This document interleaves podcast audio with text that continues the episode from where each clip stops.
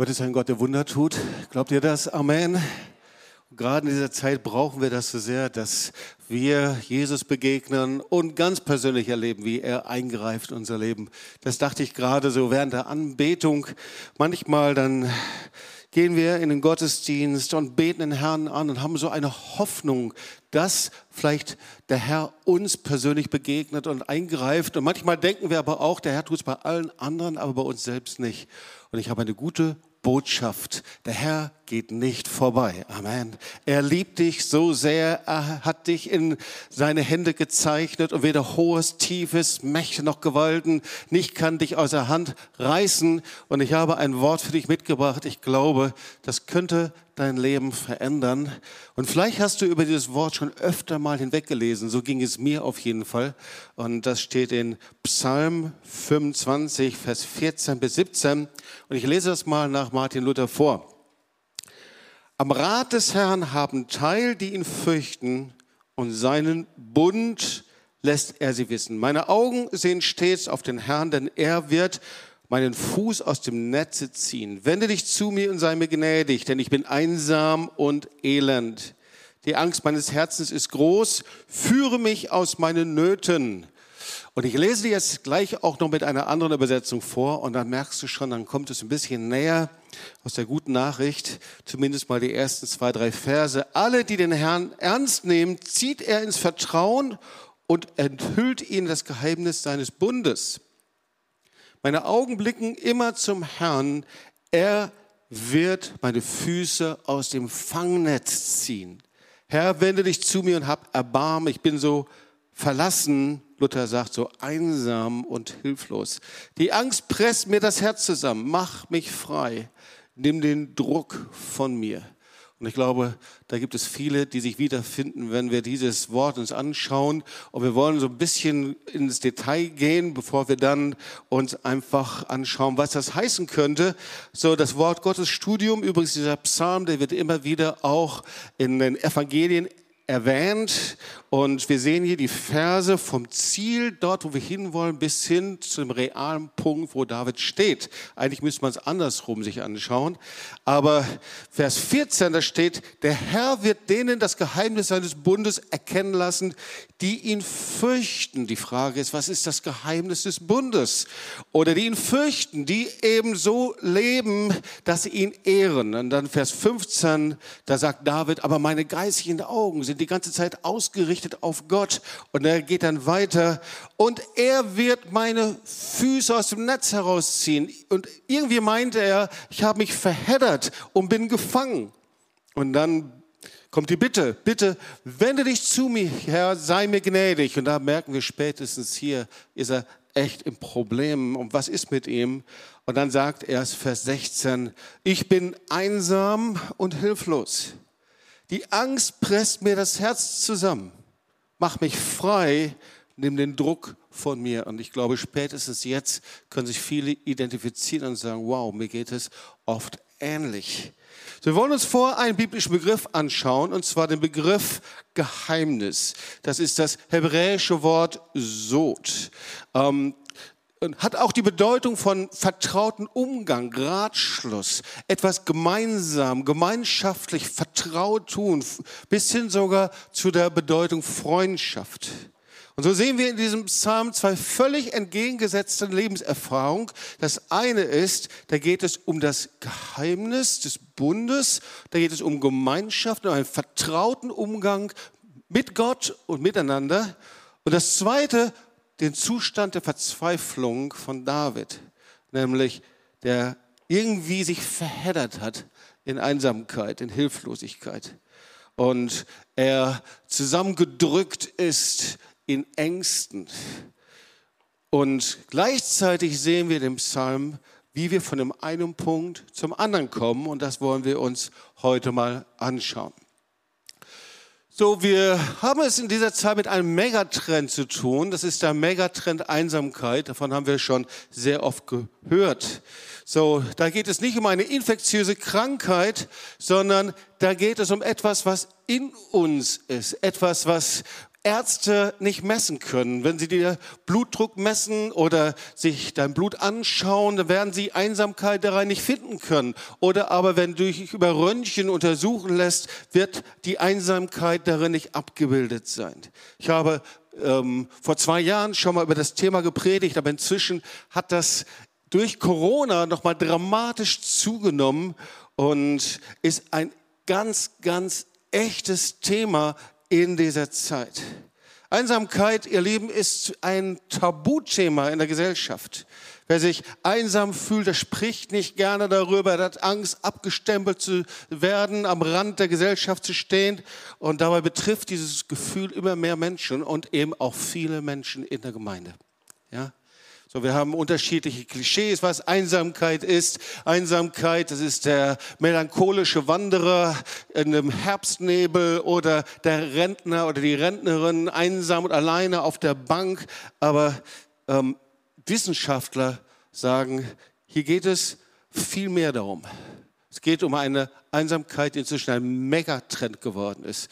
Statistiker sagen, jeder sechste Mensch in Deutschland leidet an Einsamkeit. Das sind ungefähr 14 Millionen Menschen und Forscher sprechen von einer Epidemie.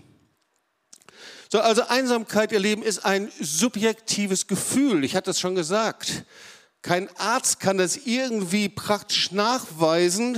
Wir fühlen uns einsam in irgendeiner Art und Weise, wenn die innere Beziehung zu Gott und zu Menschen nicht stimmt. Und ja, für wen gilt das? Auch das kann man nachlesen. Da gibt es die Generation Y oder Z oder die Millennials, je nachdem, was man sagen will. Sie wird als die Generation, die Generation Lost bezeichnet sogar. Und sie leiden unter dieser Einsamkeit trotz WhatsApp, E-Mail, Facebook, mit denen man ja in der kürzesten Zeit kommunizieren kann. Über Handy ist jederzeit erreichbar und trotzdem Einsamkeit. Die Social Plattform, die kann man über Tag und Nacht, man kann immer mit Menschen austauschen. Merkwürdig, gell? Das ist die Kehrseite der Digitalisierung trotzdem eine zunehmende Einsamkeit ist.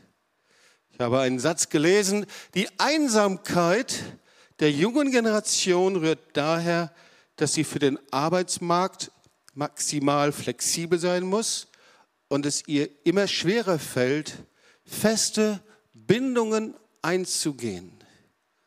Wir haben in unserem Gebetsabend ein Zeugnis gehört hier von den Kliniken der Jugendpsychiatrie, die so voll sind, wie es noch nicht war. Voll gefüllt mit jungen Menschen, mit Kindern, Jugendlichen, die lange Wartezeiten inzwischen brauchen, um dort aufgenommen zu werden. Und dann gibt es die Einsamkeit natürlich der älteren Generation. In der Corona-Krise, da standen sie besonders im Fokus, gerade auch ihr Leiden, wenn sie niemand besuchen konnte. In Japan stahlen ältere Damen Kleinigkeiten, um ins Gefängnis zu kommen, um der Einsamkeit zu entfliehen und Teil einer Gemeinschaft im Gefängnis sein zu können. Das war so signifikant, dass sogar darüber in den Zeitungen geschrieben wurde. Und irgendwie Einsamkeit erleben viele Menschen schmerzhafter als eine körperliche Erkrankung.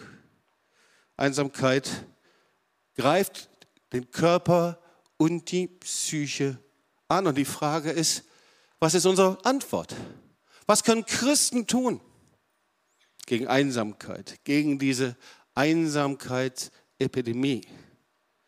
Wie gesagt, wir finden sie genauso auch in Kirchen, Gemeinden und ich denke auch bei uns. Christen in der Gemeinde, Menschen in der Gemeinde, in vielen Veranstaltungen, in vielen Gottesdiensten, haben viele Gelegenheiten, Menschen zu treffen. Und doch sind sie allein. Und viele empfinden das so wie David im Psalm 25. Und vielleicht hörst du jetzt diesen Psalm noch mal etwas anders. Ich habe mich hilflos im Fangnetz der Einsamkeit verheddert. Angst presst mir das Herz zusammen. Ich stehe unter einem inneren Druck. Ich brauche Befreiung und ich weiß nicht wie. Ich brauche eine Offenbarung von Gott über das Geheimnis des Sod, das Geschenk einer tiefen und vertrauten Gemeinschaft mit Gott und den Menschen. So lese ich diesen Psalm und da merke ich auf einmal, das trifft wirklich auf uns in dieser Zeit zu. Und vielleicht ist es auch dein Gebet. Und wenn das dein Gebet ist oder Teile davon dich betreffen, dann kann diese Predigt dein Leben verändern. Zumindest kann es helfen, dein Leben zu verändern. Dazu sollten wir erstmal zu Beginn uns etwas anschauen. Denn wir sind von Gott zur Gemeinschaft geschaffen. Amen. Ja? So, da ist der Vater, der Sohn und der Heilige Geist. Sie sind das Bild der vollkommenen Gemeinschaft und der Einheit, die Dreieinigkeit Gottes. Und da ist die Schöpfungsgeschichte. Das ist die Geschichte von Gott, der voller Sehnsucht ist nach der Gemeinschaft und er, und er macht den Menschen, er schuf den Menschen nach seinem Bild. Liebe kann nicht alleine bleiben. Liebe braucht Gemeinschaft. Liebe braucht ein Gegenüber. Und wenn wir uns dann die Bibel anschauen, dann sehen wir, da ist eigentlich niemand, der Gemeinschaft, der keine Gemeinschaft hatte. Abraham, der Stammvater Israels, der sollte nicht alleine bleiben und Gott sprach zu ihm und er sah ihm, die, zeigte ihm die Sterne am Himmel und den Sand und er sagte, so viele Nachkommen wirst du haben. Moses, der versagte, als er das Volk Israel herausführen sollte. Und dann verbrachte er 40 Jahre in der Wüste und trotzdem blieb er nicht alleine. Hat einen großen Stamm, Midianiter, und war mit der Familie zusammen. Und als Elia gegen die Baals-Propheten kämpfte und Zeichen und Wunder erlebte, mächtige Taten Gottes erlebte, wurde er depressiv, als er darüber nachdachte, dass er jetzt alleine sein könnte. Steht in 1. Könige 19, Vers 10. Elia sprach, ich habe geeifert um den Herrn, den Herrn Zebaoth und erzählte alles auf, was er getan hat. So sind wir ja manchmal auch. Wir zählen auf, was wir alles getan und gemacht haben und wie wir dem Herrn gedient haben. Und dann, und dann kommt das Letzte und sagt, Herr, jetzt bin ich alleine. Und so war es bei ihm auch. Und ich bin alleine übrig geblieben und sie stehen danach, dass sie mir das Leben nehmen. Und es ist so stark, Gott zu sehen, wie er liebevoll dann zu ihm spricht und sagt, weißt du was, da sind noch 7000 andere, die habe ich übrig gelassen. Und übrigens, da ist noch ein anderer, der heißt Elisa. Der wartet gerade auf dich. Und der wird sogar dein Diener sein. Und auf einmal Elia merkt, ich bin nicht alleine. David blieb trotz der Verfolgung durch Saul nicht alleine und sammelte die ganze Generation der Zerbrochenen in die Höhle Adullam. Und Jesus, also wir können die ganze Bibel durchgehen, merkt ihr das? Ja, so Jesus hat das auch nicht. Er, er hat nicht drei Jahre in irgendeine Höhle verbracht und meditiert. Jesus hat auch nicht die Jünger in eine Bibelschule hineingebracht und drei Jahre sie geteacht und gelehrt und sie dann ausgesandt, sondern er hat sie berufen und hat mit ihnen zusammen gelebt. Gemeinschaft gehabt, verbindlich gelebt. Er hat sie gelehrt, wie man mit Armen umgeht, mit Reichen, mit Religiösen umgeht, wie man mit Kindern umgeht. Er hat sie gelehrt, wie man einfach Beziehung hat zum Vater und wie man betet. Jesus blieb nicht alleine. Und so ist das eben auch in der Urgemeinde. Die Urgemeinde spiegelt das Wesen Gottes wider. Wir können das nachlesen Apostelgeschichte, wie sie zusammen waren. Zwei, Apostelgeschichte 2, 44 bis 46. Sie waren täglich einmütig miteinander im Tempel, brachen das Brot, hielten die Mahlzeit im, mit Freude und lauterem Herzen. Sie waren zusammen. Und sie liebten es. Das war das Wesen Gottes, Gemeinschaft zu haben. Sie kamen in die Häuser, sie ehrten Gott, Sie waren zu erkennen für das ganze Volk, wow, das sind hier die Christen. Ihr Lieben, wir sind zur Gemeinschaft geschaffen. Und zwar zur Gemeinschaft mit Gott und zur Gemeinschaft miteinander. Jeder Mensch, das hat Gott in uns hineingelegt. Deswegen sind wir oft so einsam und allein, weil wir das Gefühl haben, da fehlt etwas. Da sollte etwas sein, was habe ich einfach nicht. Und wenn du hier sitzt und dieses Empfinden hast, dann möchte ich dir sagen, Gott ist nur ein Gebet von dir entfernt. Er ist derjenige, der dein Gebet hört. Er ist der, der dich geschaffen und konstruiert hat und der genau weiß, wie Einsamkeit überwunden werden kann und wie diese Tür geöffnet werden kann an sein Herz. Wir leben in der verbindlichen Gemeinschaft, da liegt eine ungeheure Kraft. Ihr kennt diese Worte sicher, 5. Mose 32, 30.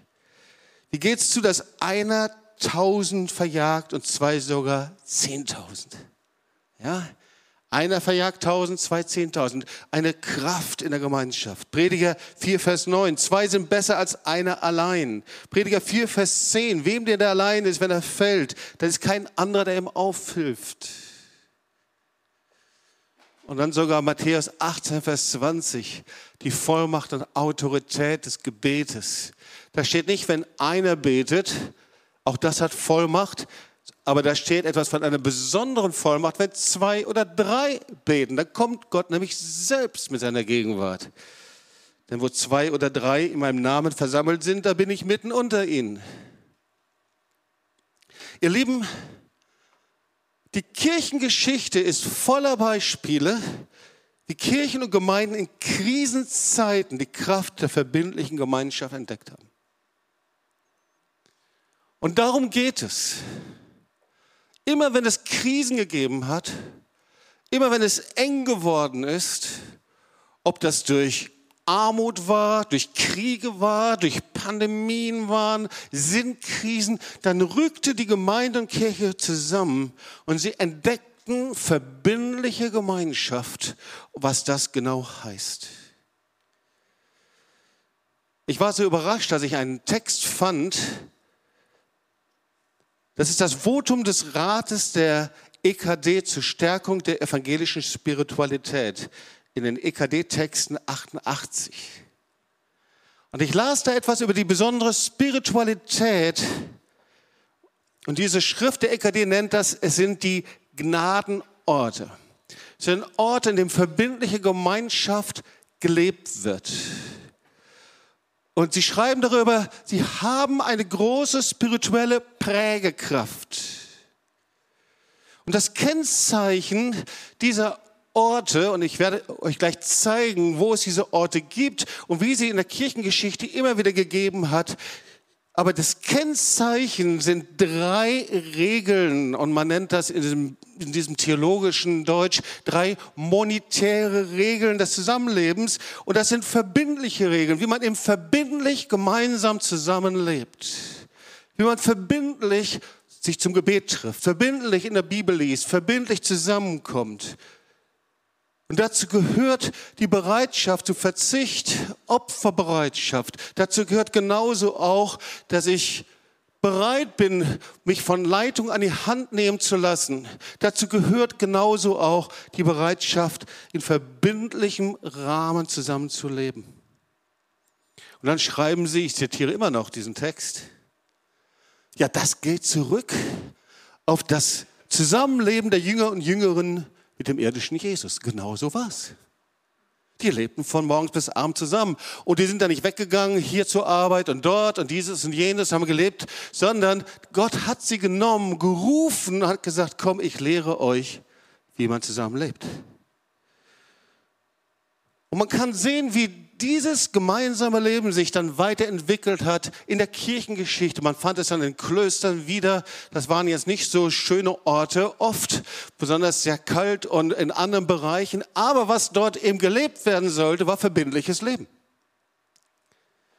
Und dann kam die Reformation und Martin Luther verlegte das Zentrum des geistlichen Lebens, sagte, hey, also das sollte woanders sein. Er verlegt das Zentrum des geistlichen Lebens vom Kloster in die Häuser, in die Hauskirche. Weißt du, dass die Hauskirche, die Hauszellen eine Erfindung ist oder eine Wiederentdeckung von Martin Luther? Und dann wurde das übertragen vom Pietismus und von freikirchlichen Gemeinschaften.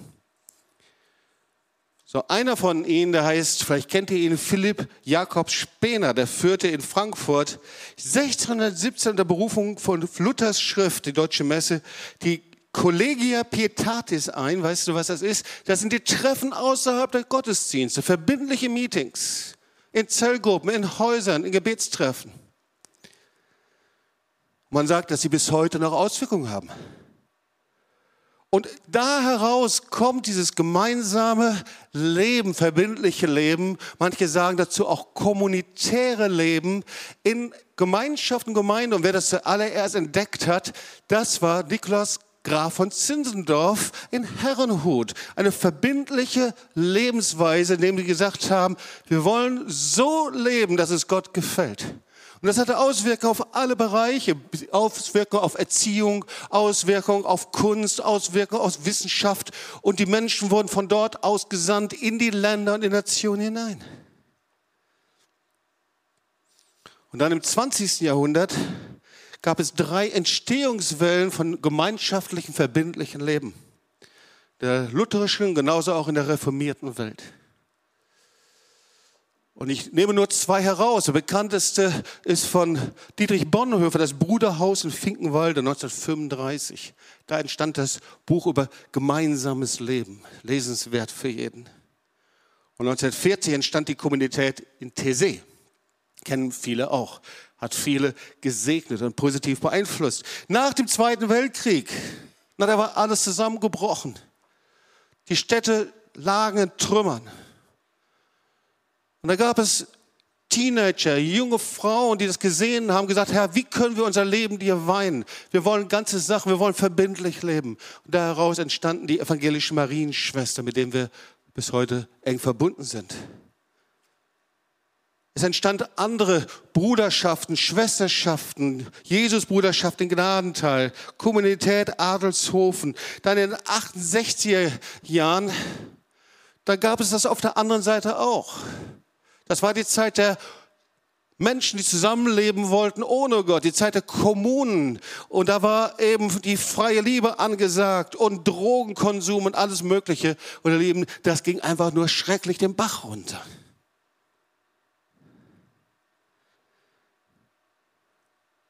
Aber allen verbindlichen Gemeinschaften, ich spreche jetzt nicht von den Kommunen und Kommunismus, sondern allen christlich verbindlichen Gemeinschaften, ist gemeinsam, dass sie darin eine Kraft und Autorität entdeckt haben. Und sie waren Antworten auf Krisen und auf eine Kirche, die kraftlos geworden ist, die ihr Mandat verloren hat. Die Antwort auf eine, so sagt man in der Theologie, formale Kirche, aus dem irgendwie das Leben entwichen ist. Gemeinsam leben, ihr Lieben, ist der Schlüssel der erweckten Gemeinde. Ich spreche hier nicht über Denomination, das gibt es überall in anderen Bereichen, aber ist der Schlüssel der erweckten Gemeinde und Gottes Antwort auf den Megatrend der Einsamkeit. So, wir gründeten die TOS als Freikirche im Jahr 1990. Vor haben wir schon zusammengesessen, wir haben gebetet, Jahre. Das war vorher eine überkonfessionelle Gemeinschaft, aber 1990 wurde es zu einer Freikirche. Und wir wussten, dass wir kein Gemeindeprogramm haben wollten, sondern wir wussten, es ist der Ruf zu einem verbindlichen gemeinsamen Leben, weil verbindliches gemeinsames Leben ist das Kennzeichen für erweckliches Leben. Und so war es uns ganz klar, dass wir, wenn wir verbindlich zusammen leben, dass es heißt, dass wir zusammen beten, dass wir nicht kurzfristig zusammen sind, dass wir eine Lebenshingabe machen, dass wir nicht nach zwei Jahren wieder verschwinden, sondern wenn wir wollen, dass Gott etwas aufbaut, dann heißt das, wir haben das manchmal auch schon zitiert, dass wir bereit sind, gemeinsam alt zu werden. Ich meine, wenn man Mitte 60 ist, dann kann man das schön sagen, aber wenn man Mitte 20 ist, ist das ein anderes Ding. Aber so war das. mit dem Ziel, dass wir sagen, Herr, wir leben und geben unser Leben hin. Wir öffnen unsere Häuser. Wir laden in unsere Häuser Single ein. Menschen, die mit uns leben. Wir laden Kaputte ein, Drogenabhängige. Wir laden unsere Häuser ein, die sonst keine Chance haben. Und wir wollen mit ihnen zusammen leben und sie trainieren und ihnen helfen, dass sie verändert werden durch die Liebe Gottes. Das war und ist bis heute unser Lebensstil. Dieses verbindliche, gemeinsame, ich nenne es mal kommunitäre Leben, das Zusammenleben in Wohngemeinschaften, das Zusammenleben in Zellgruppen, in Gebet. Dazu gehört auch das Leben in Transparenz und in Licht. Das Wort Gottes sagt, nur wenn wir im Licht wandeln, dann haben wir Gemeinschaft untereinander.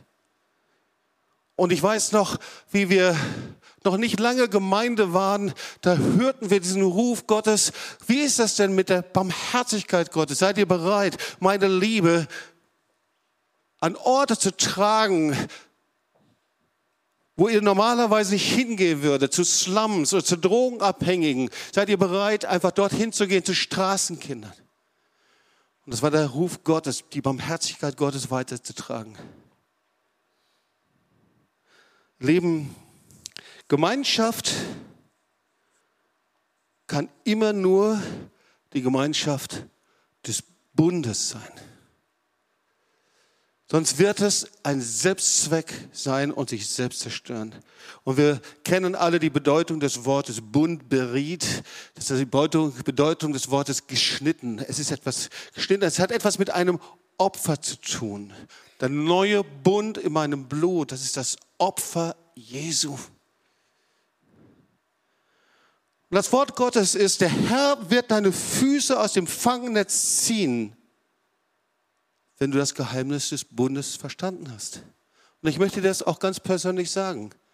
Der Herr wird deine Füße aus dem Fangnetz ziehen, wenn du dich verheddert hast in die Ängste dieser Zeit, in die Einsamkeit dieser Zeit. Der Herr wird deine Füße aus dem Fangnetz ziehen, wenn du das Geheimnis des Bundes verstanden hast.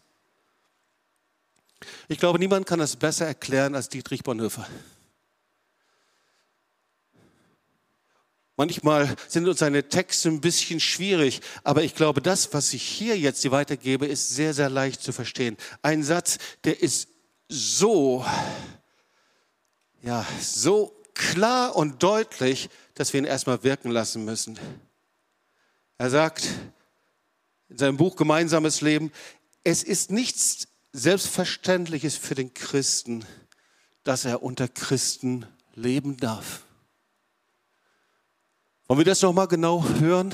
Dass wir Gottesdienste haben können, dass wir unter Christen sind, dass wir in Zellgruppen sind, dass wir Gemeinschaft haben können unter Christen. Da sagt er, das ist nicht selbstverständlich.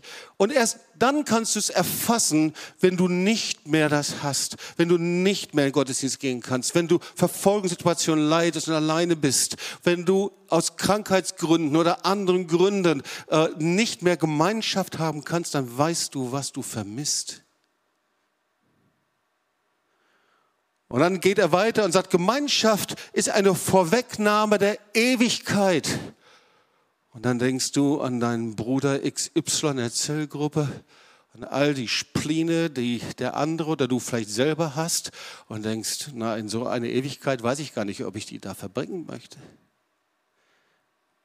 Aber was er damit meint ist, es gibt einen anderen Blickpunkt. Und er führt das aus. Christliche Gemeinschaft lebt nicht von der Zwischenmenschlichkeit. Ja, die lebt nicht davon, ob du mit dem anderen zurechtkommst oder nicht zurechtkommst, ob du mit dem anderen, mit der Bruder und Schwester kannst oder nicht kannst, ob der sympathisch ist oder nicht sympathisch ist. Davon lebt sie nicht. Gott sieht das völlig anders. Sondern er sagt, Gemeinschaft, so wie Gott sie erfunden hat, kann nur durch Jesus Christus hindurch geschehen. Bonhoeffer akzeptiert es nicht, wenn du sagst, mit dem kann ich, mit dem kann ich nicht, mit der kann ich, mit der kann ich, mit der Gemeinde kann ich, mit der anderen kann ich. Bonhoeffer akzeptiert es nicht, weil es Jesus nicht akzeptiert. Weil es nicht seinem Opfer entspricht. Und das lesen wir in Philippa 2, 5, 1, 5 bis 11. Die Grundlage jeder Gemeinschaft ist das Opfer Jesu. Wir kennen doch dieses Wort aus Philippa. An jeder sei gesinnt, wie es der Gemeinschaft in Jesus Christus entspricht. Und dann sehen wir die Haltung Jesu. Es ist die Haltung der Selbsthingabe, der Demut. Es ist die Haltung, in der mein Ich gekreuzigt wird. Und vielleicht sagt der Herr, schau mal, dein Bruder, deine Schwester, deine Familie, wie auch immer, mit den Menschen, mit denen du nicht kannst, die dich stören und dir Mühe machen und an denen du dich reibst, vielleicht sind sie der Nagel, um dein Ich ans Kreuz zu nageln. Der Tod des Ichs. Der Bund im neuen Blut. Wenn wir ihn in Anspruch nehmen und darin leben, ihr Lieben, dann ist das der Bund Jesu. Und dann heißt das, dass sein Opfer nur gültig ist, wenn ich mein Ich, mein Selbst, meine Empfindlichkeiten und was ich bin, ihm zum Opfer hinlege. Und dann spricht Bonhoeffer über eine Einsamkeit, die viele Menschen erleben. Und ich glaube, dass wir den auch oft selbst erleben. Vielleicht erlebst du diese Einsamkeit gerade. Und zwar schreibt er Folgendes. Er sagt, Sünde will unerkannt bleiben. Sie scheut das Licht. Im Dunkel des Unausgesprochenen vergiftet sie das ganze Wesen des Menschen. Ja, Sünde will nicht benannt werden. Sünde will immer in der, in der, untersten Schublade unseres Wesens und unseres Lebens landen. Sie will nicht, dass wir darüber sprechen. Und dann sagt er weiter, das kann mitten in der frommen Gemeinschaft geschehen. Ja, das wissen wir. Das kann in der Gemeinde, in der frömmsten, in der erwachsenen, lebendigsten Gemeinde sein. Sünde will nicht ausgesprochen werden. Und dann sagt er, in der Beichte bricht das Licht des Evangeliums in die Finsternis und Verschlossenheit des Herzens hinein. Die Sünde muss ans Licht. Viele stören sich daran. Viele Menschen kommen und sagen, hey, immer predige ich hier über das Kreuz und über die Sünde und über die Schuld. Aber weißt du, wenn wir uns nicht beugen und die Sünde nicht bekennen, können wir keine Gemeinschaft haben. Die Sünde, Bonhoeffer sagt das so, will mit dem Menschen alleine sein. Sünde will unerkannt bleiben. Sie scheut das Licht. So geschieht in der Sünde der Durchbruch zur Gemeinschaft, der Durchbruch zum Kreuz, der Durchbruch zum neuen Leben und der Durchbruch zur Gewissheit. Und weißt du, was ein Durchbruch ist? Wir beten so viel für Durchbruch.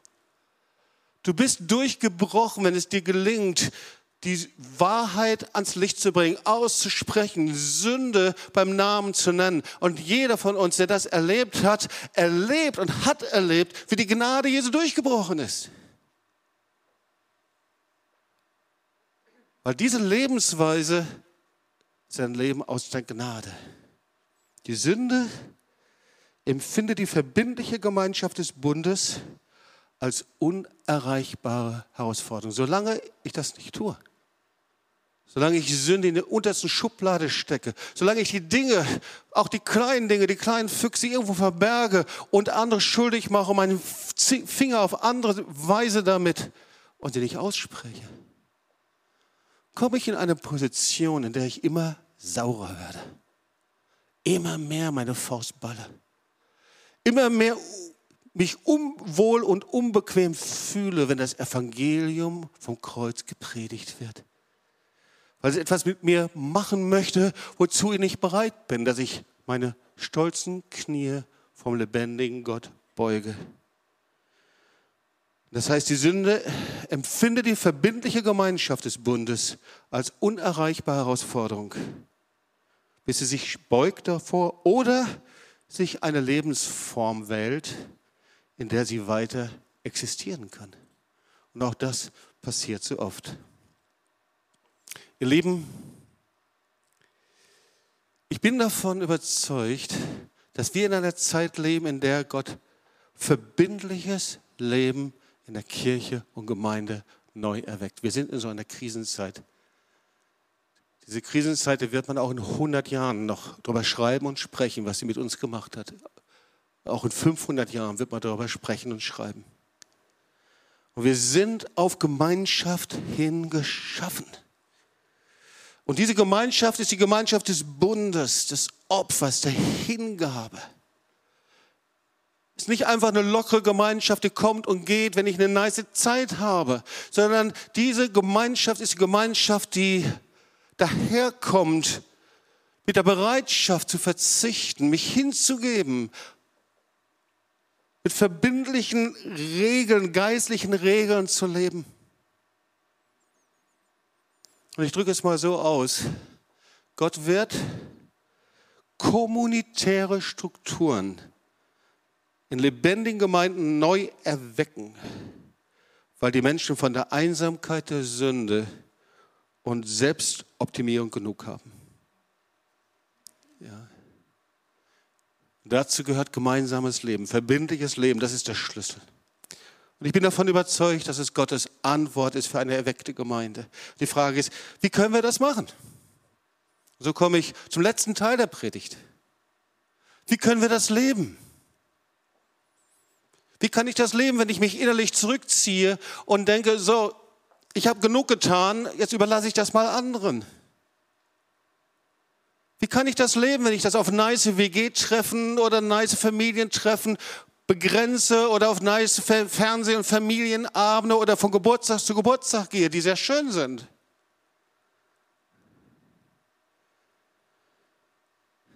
Ihr Lieben, jetzt kann man das hier draußen nicht mehr sehen. Wir sind dabei, unser Zentrum weiter auszubauen und da draußen entsteht ein sehr schönes Foyer.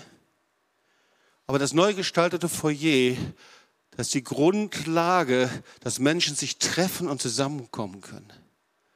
Dass wir uns verbinden, in verbindlicher Gemeinschaft leben. Wir haben unsere Arbeitsplätze hier im Zentrum darauf angelegt, auf das Konzept der verbindlichen Gemeinschaft, das gemeinsame Leben. Und vielleicht fängt es da an, dass wir uns verbinden miteinander und entscheiden, Herzen neu zu öffnen, da wo die Münder und Herzen sich verschlossen haben. Vielleicht fängt es da an, wo ich bereit bin, mich neu verletzen und angreifen, verletzen zu lassen und angreifbar zu machen. Ihr da ist das kinderlose Ehepaar und die Singles, die zusammenkommen und sich regelmäßig treffen. Da ist das Haus das in eine WG verwandelt wird und umgewandelt wird und mehrere Generationen zusammenleben. Da sind die Immobilienbesitzer, die zusammenkommen und sagen, ich investiere nicht für mein Häusle, fürs Rentenalter, sondern ich investiere, dass Menschen zusammenkommen, aller Generationen zusammenleben und dort den Herrn anbeten und ein Zeugnis sind. Da ist die WG mit Senioren, die zusammenleben und beten und sagen, wir leben nicht von einem Urlaub zum anderen, sondern wir sind voll Feier des Heiligen Geistes und wir sind Erweckungszentrum, dass Leute hinkommen und geheilt werden durch die Kraft Gottes. Da sind erfahrene Vegeler, Leute, die schon so lange zusammenleben, zehn Jahre, 20 Jahre, und sie schaffen es, ihren Frust ans Kreuz zu nagen und sagen, ich lasse mich neu wieder auf Beziehungen ein und lebe mit ihnen zusammen. Das sind Ehepaare, die jetzt viel Platz in den Häusern haben, weil Kinder jetzt in WGs sind oder verheiratet sind oder was anderes machen. Ich gehöre auch mit dazu. Und sie füllen ihre Häuser und sagen, und inzwischen gibt es viele hier in der Church, sie füllen ihre Häuser und sagen, wir wollen jüngerschaftliches Leben hier in unseren Häusern haben. Ihr Leben, es sind zu viele Füße, die im Netz der Isolation und Selbstbezogenheit gefangen sind. Und der Herr wird deine Füße aus dem Fangnetz ziehen, wenn du das Geheimnis des Bundes verstanden hast. Ich habe was Interessantes gelesen, wie irgendjemand schrieb ähm, und sagte, Gemeinschaft ist unmöglich. Und zuerst dachte ich, hm. Und dann schrieb die Person weiter, unsere Ich-Bezogenheit, Selbstzentriertheit, Verletztheit, blinde Flecken, was könnte man alles noch aufzählen? Kennen wir all diese Dinge? Ja? Es gibt so viele Gründe zu scheitern. Und dann sagt sie, aber bei Gott ist kein Ding unmöglich. Amen. Bei Gott ist kein Ding unmöglich.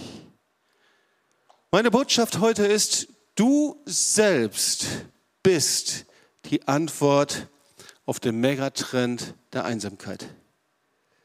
Dein Wesen und dein Leben ist auf Gemeinschaft ausgelegt. Und die Frage ist, worauf willst du schauen? Womit wirst du dich beschäftigen? Lass uns nochmal Psalm 25 lesen. Wer den Herrn anschaut, den fürchtet, wird das Geheimnis des Sod, dieses, diese vertrauensvolle Gemeinschaft der gegenseitigen Hingabe kennenlernen. Wer dazu bereit ist, und das sehe ich hier in diesem Psalm, wer dazu bereit ist und sich darauf einlässt, dem werde ich die Füße aus dem Fangnetz der Einsamkeit und Angst ziehen. Wie geht das? Lass uns noch zwei, drei Schritte zum Ende der Predigt anschauen. Ich habe die Einsamkeit manchmal mit einer Gefängniszelle verglichen, einer Gefangenschaft. Und die Einsamkeit ist wie eine Gefängniszelle, die nur du selbst von innen öffnen kann. Du kannst nicht erwarten, dass irgendjemand von außen kommt und diese Tür öffnet. Wir sperren uns oft selbst ein. Ich habe die Einsamkeit der Sünde genannt, worüber Bonhoeffer gesprochen hat. Aber es gibt auch noch andere falsche Entscheidungen, zum Beispiel mein innerer Rückzug. Kennst du das auch? Man zieht sich zurück und zieht sich zurück. Vorher kannst du das noch so ein bisschen kontrollieren, aber es gibt einen Punkt, da kannst du den Rückzug nicht mehr kontrollieren. Da sind die Rollen zu. Das gibt es übrigens auch in der Ehe. Das gibt es auch in zwischenmenschlichen Beziehungen. Ich ziehe mich zurück, ich ziehe mich zurück und irgendwann ist der Rollladen zu. Aber Rückzug ist eine falsche Entscheidung. Passivität oder Selbstmitleid. Vor einiger Zeit betete ich mit einer Person und sie fing an zu weinen die ganze Zeit. Und ich sagte dann zu ihr, kann das sein, dass deine Tränen Selbstmitleid sind? Und das, die ganzen Tränen verwandelten sich und sie fing an zu lachen und sagte, ja, das ist es eigentlich. Ich habe gesagt, dann wird es aber Zeit, dass du Buße tust jetzt. Manchmal bemitleiden wir uns so sehr, dass wir da nicht rauskommen und uns einschließen in unserer Gefängniszelle der Einsamkeit. Oder aber wir sperren uns ein, indem wir nach falschen Quellen suchen. Das heißt, wir denken, der Ausweg wäre in dieser Zelle der Einsamkeit, dass wir irgendwo anders Erfüllung bekommen. Menschen, die uns Anerkennung geben. Hobby, Urlaub, Menschen. Ja, und Hobby ist nice, Urlaub kann nice sein. Aber wenn ich denke, dass diese Quellen mich herausholen aus dieser Einsamkeit, sie tun es nicht. Und du hast es auch schon selbst erlebt, oder? Wir können die Tür nur von innen öffnen. Und dazu brauchen wir einen Freund. Und dieser Freund, das ist kein Mensch, der ist treuer als jeder Bruder. Dieser Freund, der hilft dir aus der größten Tiefe deiner Einsamkeit. Und er hat einen Namen und sein Name ist Jesus. Und dieser Jesus, Yeshua HaMashiach, dem ist es gelungen, jeden Menschen aus der Einsamkeit herauszuholen, der bereit war, sich an die Hand nehmen zu lassen. Gott hat ihn gesandt, um uns Menschen aus der tiefsten Trennung herauszuholen, die es je in diesem Universum gegeben hat, die Trennung zwischen Gott und Mensch durch die Sünde. Und er ist selber zum Opfer geworden, er der Allerverachtetste, damit wir zum himmlischen Vater kommen können. Er ist nur ein Gebet von dir entfernt. Wenn du dich fragst, wie kann ich zu Gott kommen, zum himmlischen Vater, er ist nur ein Gebet entfernt. Dieser Jesus ist hier. Dieser Jesus, den kenne ich seit 50 Jahren. Dieser Jesus, der hat mich an die Hand genommen, der war treu Tag für Tag. Dieser Jesus nimmt dich an die Hand und führt dich durch alle Klippen und Täler und Berge hindurch, wenn du ihm nur deine Hand gibst. Dieser Jesus, der geht nicht zu anderen Menschen hin und hilft ihnen und lässt dich alleine. Aber er kann das nur, wenn du an einem Punkt stehst wie David und sagst, Herr, hilf mir. Befreie mich aus diesem verhedderten, ich habe mich verheddert. Ich habe mich verheddert in diesem Netz von Einsamkeit und Sünde oder wie es auch aussieht. Ist doch egal, ich bin verheddert, ich bin nicht frei. Jesus, hilf mir. Wenn er dieses Gebet hört, kommt er sofort, denn er liebt dich. Das heißt, wenn du hier bist und in dir dieser Wunsch ist, oh, ich wünsche dir, dass du gleich mit dir beten lässt. Ich wünsche dir, dass du gleich zu Jesus kommst, dass du einfach nur dieses Gebet betest und sagst, Herr, hilf mir, ich habe mich verheddert. Jesus, ich möchte, dass du mein Freund wirst. Dieses Gebet verändert dein Leben heute. Und das Zweite ist, wir müssen diese Tür von innen aufmachen. Vielleicht haben wir falsche Entscheidungen gefällt, wo wir gesagt haben, ich mache die Tür zu, ich mache nicht mehr, ab heute lebe ich alleine, ich öffne mein Herz nicht mehr, ich mache mich nicht mehr verwundbar, nicht mehr verletzlich. Vielleicht verständliche Entscheidungen, aber falsche Entscheidungen. Und vielleicht ist es auch eine Entscheidung, dass du sagst, ich werde nie wieder in eine Gemeinde sein. Ich werde nie wieder ein Teil der Gemeinde sein. Kann ich verstehen. Sehr wahrscheinlich hast du viel negative Erfahrungen gemacht. Und doch eine falsche Entscheidung. Weil das Wort Gottes sagt, dass sie ein Teil des Leibes sind. Und wir Gemeinschaft erleben durch das Haupt des Leibes. Das ist Jesus Christus. So, wenn du heute an diesem Punkt bist, ich weiß nicht, wo du stehst, aber ich glaube, dass der Herr vielen dienen möchte. Es ist in deiner Hand. Wo du einen Schritt zum Hinkommst, dann kommt er dir tausend Schritte entgegen. Wo du einmal sagst, wie David, hier bin ich, dann kommt er und verändert dein Leben. Und so wollen wir zusammen beten, oder? Komm, lass uns aufstehen und dann wollen wir einfach Jesus bitten, dass er sein Werk tut.